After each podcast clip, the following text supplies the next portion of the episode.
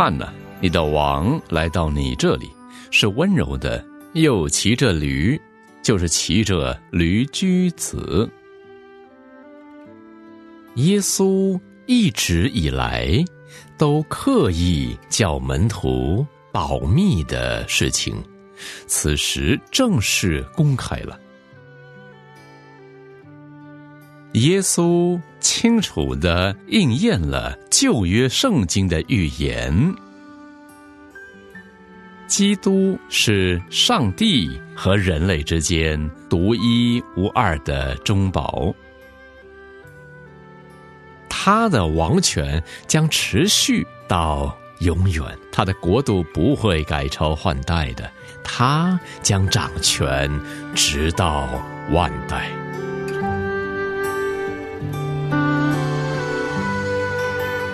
在新闻里，每每看到有某个国家的领袖去到各个不同的地方去访问，常有两边拥挤着长长的迎接人群。场面热闹非凡，人声鼎沸，有时还会看到有很多彩旗挥舞着，很是壮观。你知道吗？耶稣也曾光荣地进到耶路撒冷城，被当时的人们夹道欢迎过呢。今天欢迎大家继续收听亲情不断电的特别专辑《耶稣所做的事》第七集《凯旋进城》。由史普罗牧师主讲。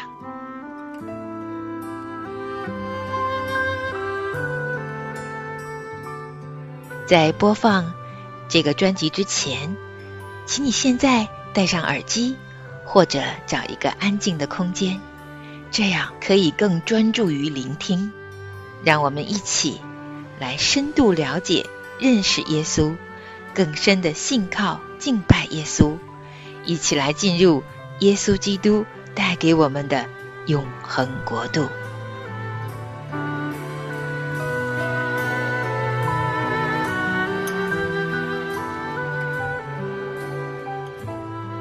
上次我们简短的探讨了基督的变相，我提到说，那个当下对所有在场观看的人而言，都是个充满荣耀与喜乐的经历。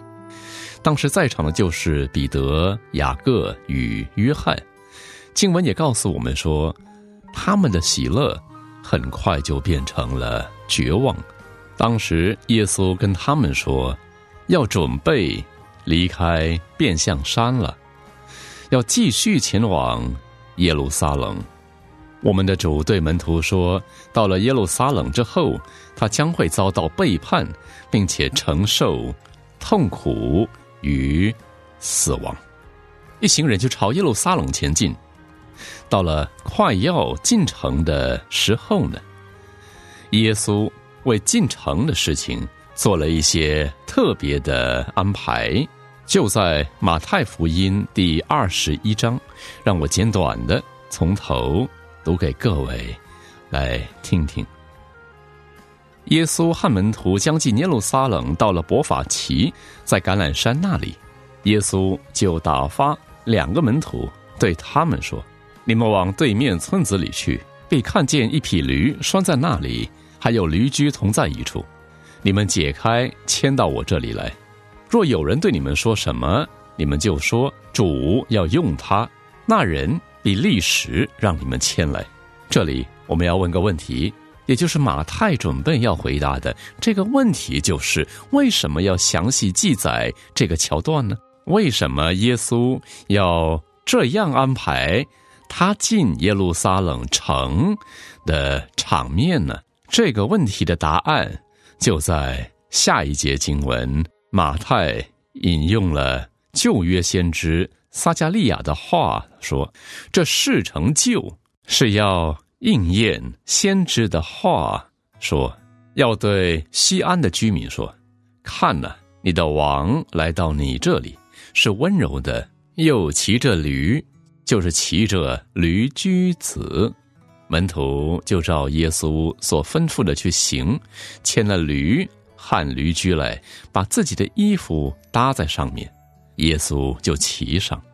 众人多半把衣服铺在路上。”还有人砍下树枝来铺在路上，前行后随的众人喊着说：“何萨那归于大卫的子孙，奉主名来的是应当称颂的，高高在上。”何萨那。耶稣进了耶路撒冷，全城都惊动了，说：“这是谁？”众人说：“这是从加利利的拿撒勒来的先知耶稣。”在这个棕榈主日，耶稣声势浩大的进了城，而这段记载当中呢，我们要看的是两种截然不同的职分。首先是君王的职分，再来就是先知的职分。耶稣进城的时候是以君王的身份进城的，当下的他依然是在降卑的状态中没有改变。不过，同时却也是刻意要应验先知撒加利亚在旧约的预言。这预言提到说。犹太的君王将会骑着驴子进耶路撒冷。耶稣一直以来都刻意叫门徒保密的事情，此时正式公开了。耶稣在世上传道的时候啊，每当有人提到说他是弥赛亚。他就会告诉他们说：“不要跟任何人讲。”他和门徒从变相山下来的时候也是这样说的。我们称之为弥赛亚的秘密。至于耶稣为什么要隐瞒他身为弥赛亚的这件事实，我们只能猜测。一般认为是因为他知道当时的人们对于弥赛亚有着。很大的误解。当时人们普遍认为，那即将到来的弥赛亚会是一个勇猛的战士，而且将会推翻罗马政权的压迫，从罗马人手中解放以色列人。但是耶稣知道弥赛亚的意义没有这么肤浅。他把旧约先知提到所有关于弥赛亚的线索都结合在一起，勾勒出弥赛亚的真正含义。这位弥赛亚的身份最重要的元素，就是身为一个卑微并且受苦的仆人。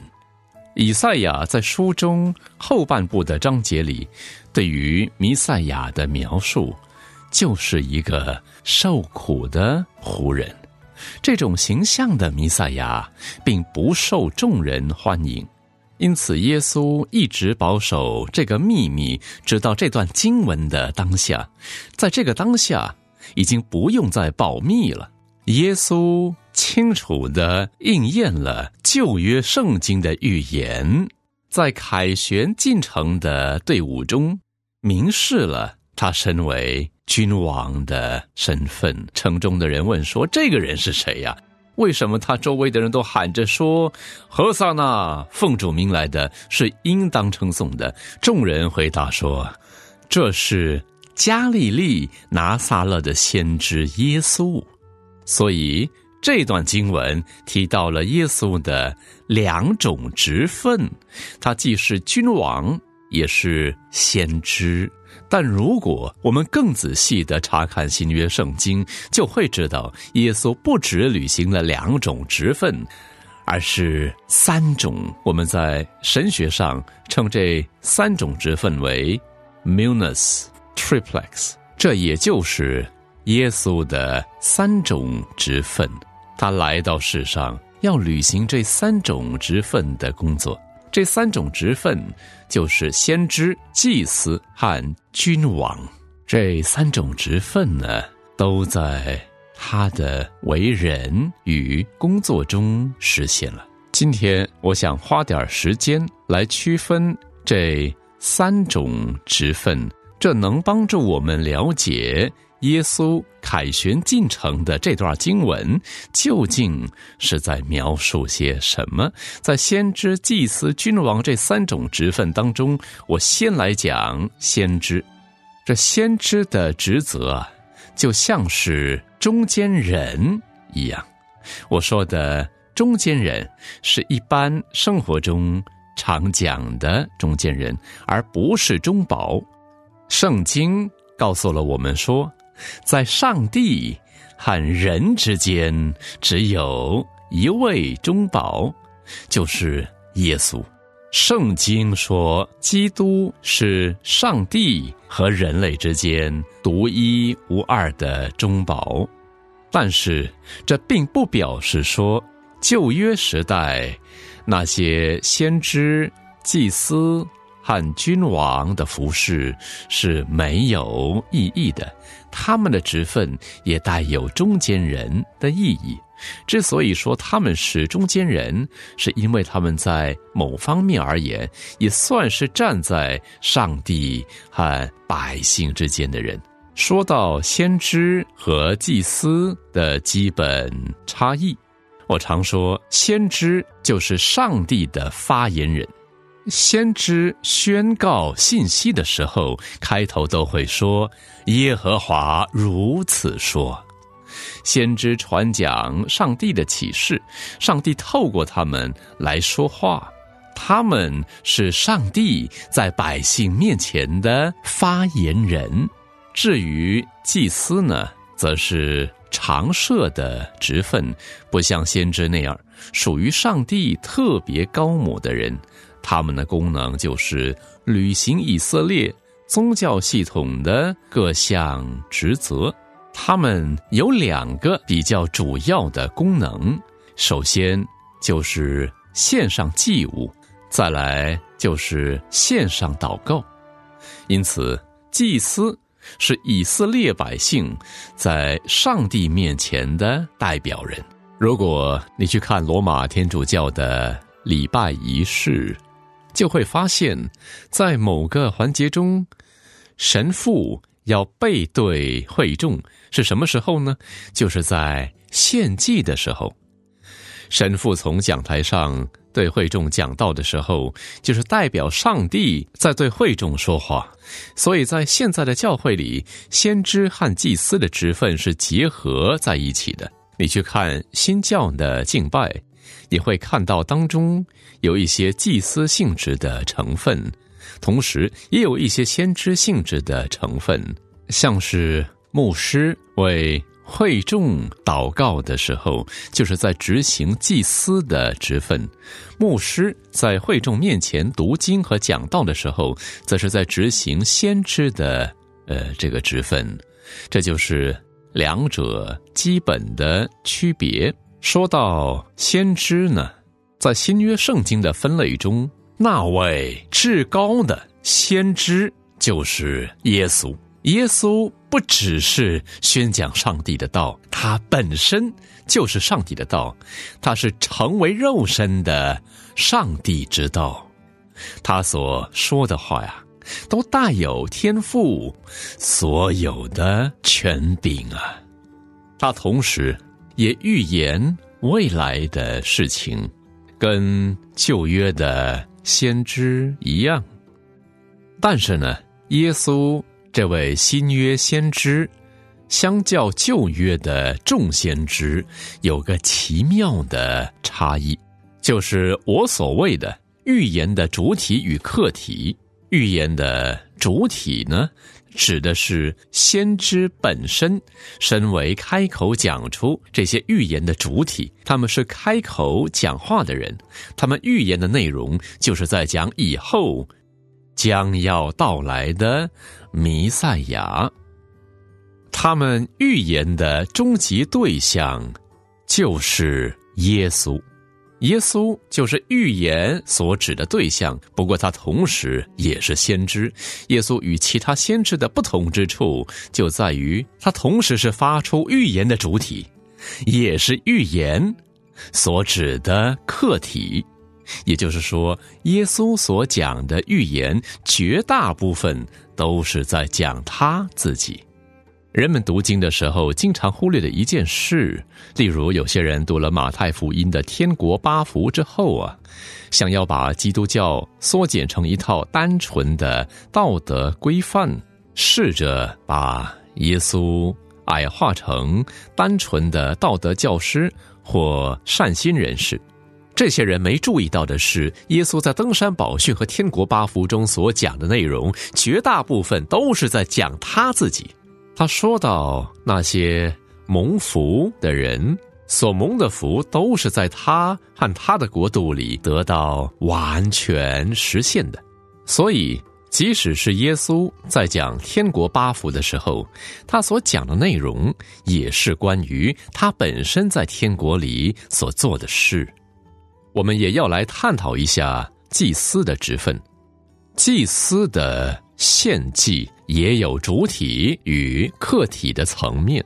祭司必须执行许多不同的献祭任务，他们以主体的身份参与在献祭当中。但他们献祭的对象是谁呢？祭司执行的任务首要目标就是要代表人民来献祭。不过，耶稣与其他的祭司都不相同，他同时是献祭的主体，也是献祭的客体。因为当耶稣献祭的时候，他献上的祭物就是他自己。旧约时代的祭司们所献上的所有祭物，基本上呢，都是一种象征。预表着将来那十全十美，并且将一次永远献上的祭物。今天我们在基督教会里已经不再献牲畜为祭了，因为以前那种献牲畜为祭的仪式，都因为耶稣已献上完美的祭而不再需要进行了。耶稣不只是献上完美祭物的那个主体。他同时也是被献上作为祭物的课题，因为他献上了他自己。我们必须了解耶稣所做之事的这个层面，因为，呃，希伯来书非常详细的讲论说，基督是我们的大祭司。之后我们谈到十字架。以及基督升天在天上为我们代求的时候呢，会在更完整的把这个部分讲清楚。不过，我要先告诉各位，这对耶稣那个时代的人来说是个很难理解的问题。他们会说：“他怎么可能既是祭司，又是君王？”因为在旧约圣经的预言中，弥赛亚的王权是与。犹大支派有关的，上帝应许以色列人说，将来会有一位完美的君王，他的国度将没有穷尽，而且这位君王将会是大卫的后裔，也就是从犹大支派来的。早在旧约的雅各祝福众子的时候呢，他就有提到说，权杖必不离开犹大。只等细罗来到，因此君王的职分并没有被赐给西缅、以撒加、但或是利位，而是赐给了犹大支派。新约圣经也用了很长的篇幅来说明耶稣是来自犹大支派的，因此呢，他有资格做君王，但他同时也被称为祭司。他怎么能同时是祭司？又是君王呢？照理说，祭司都是来自立位之派的呀，是亚伦的后裔才对。这个问题的答案就在希伯来书那边的经文告诉我们说，耶稣是照着麦基喜德的等次做祭司的。希伯来书的作者也提到说，麦基喜德的祭司位分比立位祭司的位分还要大。为什么这样说呢？希伯来书的作者说，亚伯拉罕当初遇到麦基喜德的时候，麦基喜德为呃亚伯拉罕祝福，并且收纳了亚伯拉罕的呃十分之一。麦基喜德是撒冷王，他的名字本身就是仁义王的意思，而撒冷的意思就是平安，所以他又可以叫做平安王。根据旧约圣经的分类，向来都是位份大的给位份小的祝福，位份小的将十分之一给位份大的。希伯来书作者的意思就是说，利位当时还没有出生。既然麦基喜德比亚伯拉罕大，而利位又是亚伯拉罕的后裔，亚伯拉罕比利位大，那么按照逻辑推理一下，就会知道麦基喜德比利位大，因此耶稣的祭司职分呢，就比旧约里亚伦和利位等人的祭司职分更加大了。但是在耶稣凯旋进城的这个事件中，重点是放在他第三个职分上，也就是君王。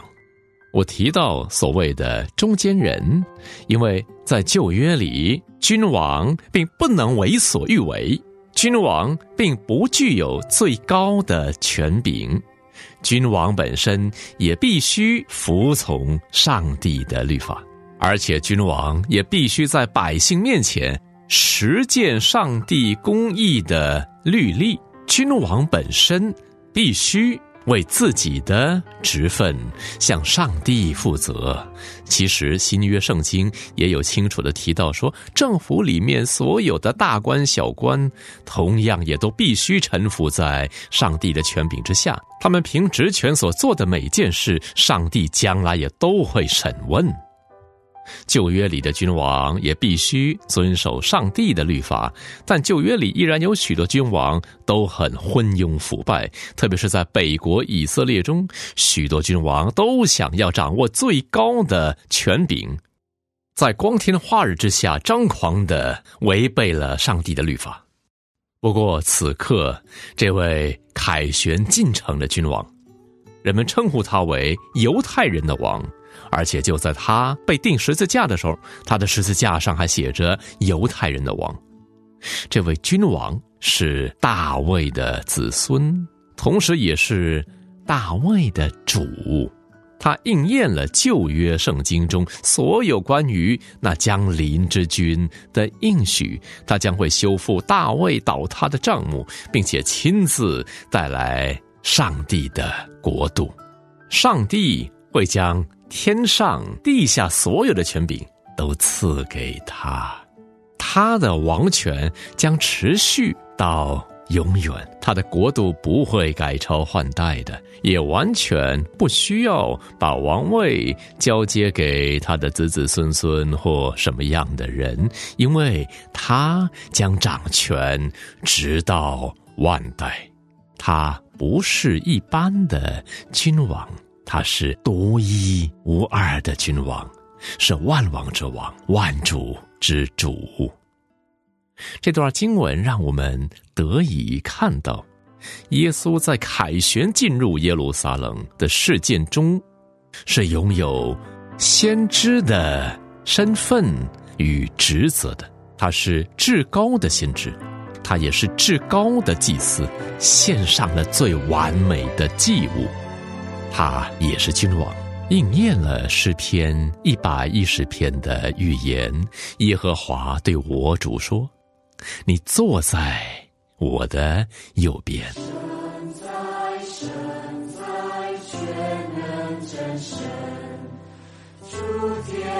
昔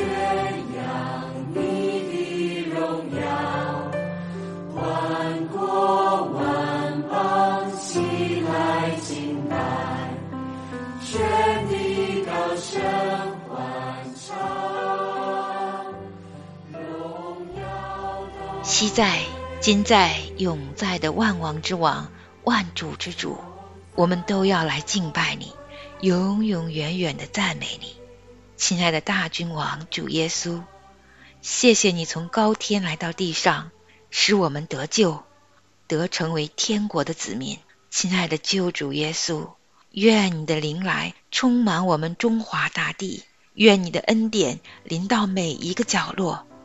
愿我们整个中华民族蒙你的恩惠，被你的宝血洁净；愿我们的子民被你医治，我们的整个民族都愿悔改归向你。求你使我们重新得力，如鹰上腾，是被你分别为圣的民族，使用我们拓展天国的国度。